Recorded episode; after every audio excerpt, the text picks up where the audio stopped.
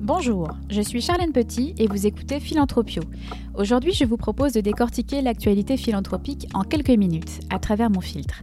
Pour retrouver toutes les références citées dans cet épisode, abonnez-vous à l'infolettre sur le site internet du podcast philanthropio.com. Vous êtes prêts? Allez, c'est parti, on percole. Le Covid-19, c'est la malédiction de 2020, la pandémie qui a démis le monde tel qu'on le connaît de ses fonctions. Le signe noir, selon la théorie consacrée de Nassim Taleb, qui va nous en faire voir de toutes les couleurs. Alors bien sûr, on peut voir l'étagère de papier toilette à moitié vide et assister à notre effondrement économique prostré sur notre lunette. Ou à l'inverse, voir la crise que nous traversons comme le point de départ d'un changement de paradigme profond et générateur de nouvelles opportunités individuelles et collectives qui nous permettront d'offrir à nos enfants un monde plus résilient, bienveillant et solidaire. Mais qu'en est-il des répercussions du coronavirus sur le secteur de l'engagement? Comment la philanthropie peut-elle tirer son épingle du jeu? On commence avec la tribune d'Antoine Vaccaro, président de Force for Good by Faircom, qui nous rappelle qu'à travers l'histoire, les grandes crises ont appelé les grandes solidarités. Pensons à la famine en Éthiopie de 1985, au tremblement de terre en Arménie de 1989, au génocide rwandais de 1994, au tsunami indonésien de 2004, au tremblement de terre en Haïti de 2010, ou plus près de nous, à l'incendie de Notre-Dame de Paris qui a mobilisé près d'un milliard d'euros. Ces bulles de générosité ont par le passé rejailli sur l'ensemble du secteur philanthropique. Antoine Vaccaro pense qu'une bulle va sans doute gonfler. C'est probable. En témoigne par exemple la Fondation de l'assistance publique Hôpitaux de Paris, qui a réussi à collecter en à peine quelques jours 1,5 million d'euros auprès de 1800 particuliers et entreprises. Plusieurs scientifiques s'accordent à dire que seul le maintien des mesures de distanciation sociale sur une longue période, possiblement un an ou plus, pourra endiguer l'épidémie.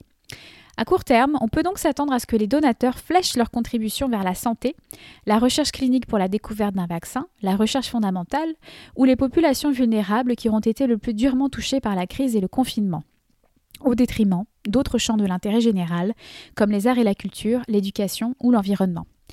Et pourtant, la cause environnementale est la toile de fond du Covid-19. Le biologiste Boucardiouf a très justement remis les choses en perspective avant même que la crise ne prenne une telle ampleur à l'échelle du globe, en affirmant que nous devons adopter une approche intégrée, dite One World, One Health, un monde, une santé. Ce concept a été introduit par la Wildlife Conservation Society en 2004 et a pour but de mieux comprendre les relations existant entre la santé animale, la santé humaine et la santé de l'écosystème afin de protéger la santé publique. Le virus Ebola, le sida, le SRAS et maintenant le Covid-19 sont tous des maladies humaines d'origine animale. Dès lors, tout l'enjeu sera de rendre accessible la complexité et l'enchevêtrement des effets de cette crise auprès des donateurs, qu'ils soient directs, indirects ou contextuels. Pour s'engager, il faut comprendre. Mais si on revient à notre bulle de générosité, ne risque-t-elle pas d'éclater en plein milieu d'une course de fond qui menace de durer longtemps?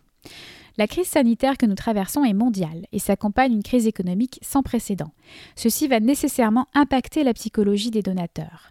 Pour les petits et moyens donateurs, comment exercer sa générosité quand on ne sait pas si on va conserver son emploi, son entreprise ou même son couple après tant de confinement?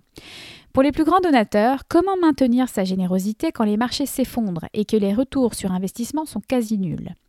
Cette générosité de masse a des chances de se commuer en réseau d'entraide. Les professeurs Luc Audebranc et Mathias Pépin ont signé dans le journal Le Devoir un article qui laisse penser que oui. En s'appuyant sur les sciences sociales, ils nous rappellent que l'être humain a toujours évolué grâce à l'entraide. Il cite notamment les écrits du théoricien anarchiste russe Pierre Kropotkin, auteur de l'ouvrage intitulé L'entraide, un facteur de l'évolution, et dans lequel ce dernier avance que la survie est une lutte collective où la pratique de l'aide mutuelle constitue la meilleure arme possible. Audebranc et Pepin font également référence au psychologue américain Michael Tomasello, qui affirme que l'être humain est le produit d'une évolution culturelle cumulative, c'est-à-dire qui repose sur une succession d'apprentissages non pas par imitation, comme chez les autres espèces animales, mais par enseignement.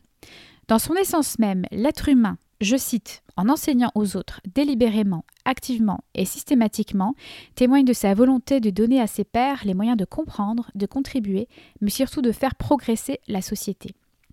Nous avons vu fleurir en effet toute une série d'initiatives sur les réseaux sociaux qui sont autant de manifestations de l'entraide. Qu'il s'agisse de l'opération hashtag billets solidaires, invitant les détenteurs de billets de spectacle à ne pas se faire rembourser, de l'initiative des chiffons rouges en France qui encourage les personnes seules dans le besoin à se manifester auprès du voisinage en accrochant un tissu rouge à la fenêtre, ou encore des différentes plateformes qui se sont multipliées pour venir en aide au système de santé. Parmi elles, citons enpremiereligne.fr qui se veut un Tinder de l'entraide envers le personnel soignant pour offrir des services de garde d'enfants ou de courses alimentaires. Renfort-covid.fr qui propose aux étudiants professionnels actifs ou retraités de se porter volontaires et commentaider.fr qui met en relation des citoyens et des associations de première ligne comme les banques alimentaires, banques de sang ou organismes venant en aide aux plus démunis qui se retrouvent privés de bénévoles en raison du confinement des personnes âgées. L'histoire nous dira si les gens se sont serrés les coudes sans toutefois resserrer les cordons de leur bourse. Du côté des grandes entreprises, sans surprise, nous assistons à une mobilisation internationale qui représente plus de 80% du montant total des promesses de dons, s'élevant à 1,9 milliard de dollars. En Chine, le président d'Alibaba a financé l'expédition de 1,8 million de masques et 100 000 kits de tests en Europe. En France, LVMH a réquisitionné trois de ses unités de production pour fabriquer gratuitement du gel hydroalcoolique. La plateforme solidaritécovid.fr, destinée à mettre en relation les acteurs de la santé et les entreprises qui veulent aider, a été mise en place. On a vu également l'ensemble de l'écosystème EdTech se rassembler pour assurer la continuité pédagogique des élèves en mettant ces contenus en accès libre. Dans les médias, l'aide aux acteurs directement concernés et la philanthropie de proximité semblent être privilégiées pour faire face à l'urgence. Une fois la crise derrière nous, nous verrons probablement se redévelopper une philanthropie dite stratégique, qui répond à la fois aux envies des donateurs et aux besoins de la société. Toutefois, va-t-on voir apparaître une montée de l'altruisme efficace? La question mérite d'être posée dans la mesure où l'ère post-Covid-19 s'annonce transformatrice, notamment sur le plan des valeurs. Et par définition, l'altruisme efficace, ce mouvement initié par le philosophe australien Peter Singer, c'est l'idée qu'on ne devrait pas seulement vivre pour soi, et qu'une partie de notre vie devrait être dédiée à l'amélioration du sort d'autrui dans un souci d'efficacité. Dans le nouveau monde qui se profile où l'on pronostique déjà sur la décroissance, la maximisation des dons et de leur impact, si cher aux altruistes efficaces, sera d'autant plus importante et les organisations philanthropiques dans tout ça. Bien sûr, elles seront épaulées par les gouvernements, par le mécénat de compétences d'un grand nombre de travailleurs en cessation temporaire d'emploi.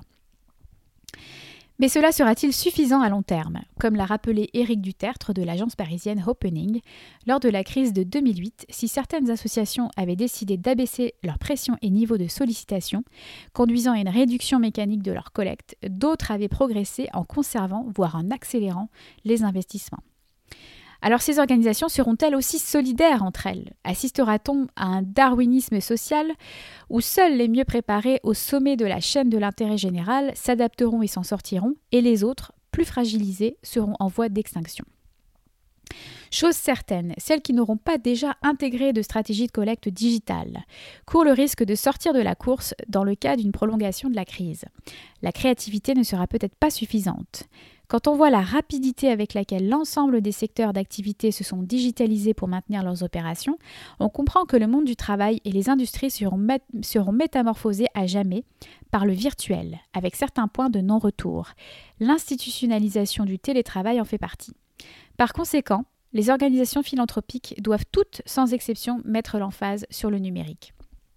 Le deuxième élément à prendre en considération dans la transformation de la philanthropie est ce qu'on pourrait appeler une forme de retour à l'essentiel. Avec l'annulation forcée des événements bénéfices, c'est tout un décorum qui disparaît temporairement. Fred Fournier, de l'agence MindMe, s'interroge d'ailleurs sur le développement des no-go galas et cite pour exemple Natural High en Californie, qui brande son no-go gala de la manière suivante aucun billet, ni babysitter ou nouvelle tenue nécessaire. 100% de votre soutien vers directement à Natural High. D'une manière générale, les événements accaparent beaucoup de ressources et ne sont pas toujours rentables. Demeure un canal d'acquisition de nouveaux donateurs de plus en plus relatif au fil des éditions. D'ailleurs, ils finissent toujours par toucher un plafond de verre en termes d'objectifs financiers à atteindre.